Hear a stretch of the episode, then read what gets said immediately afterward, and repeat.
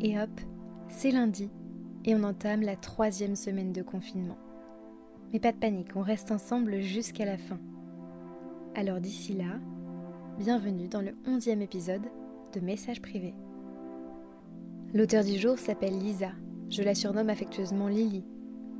Il y a des gens comme ça que vous aimez dès les premiers instants. Je mesure la chance de l'avoir en amie.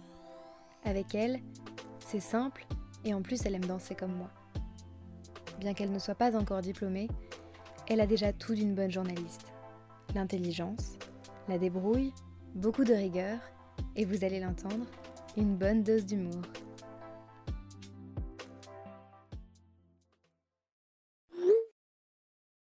Afin de vivre au mieux ce confinement et pour le rendre productif, j'ai pris la décision de réaliser une to-do list. Reste à savoir si je saurais la respecter. Pré-tâche. Écrire cette to-do list, et c'est pas chose facile, car j'ai bien trop d'idées qui fusent. Quand je me projette dans l'idéal, je voudrais ressortir méga gaulée de cette période, avec une peau et de cheveux parfaits, un avenir professionnel tout tracé et des projets de vie bien définis. Mais je vais peut-être un peu revoir à la baisse mes attentes.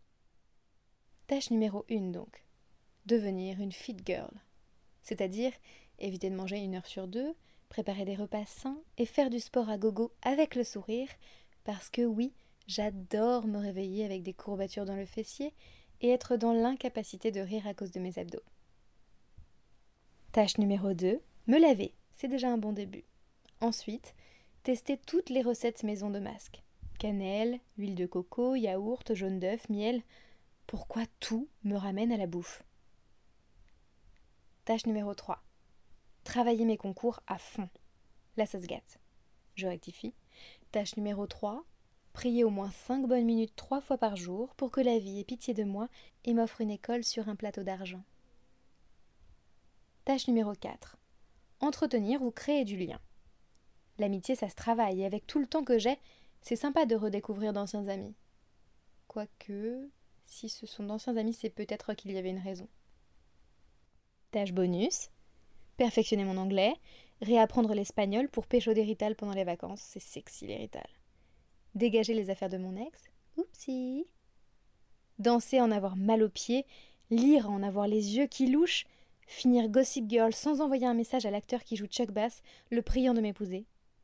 Et me répéter que j'aime les humains, pour ne pas être une bête sauvage à la fin du confinement.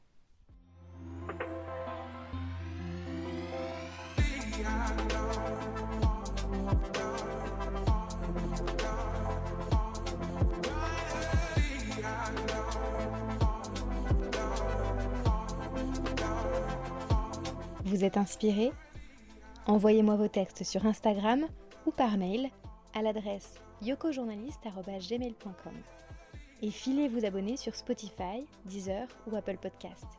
Message privé revient demain.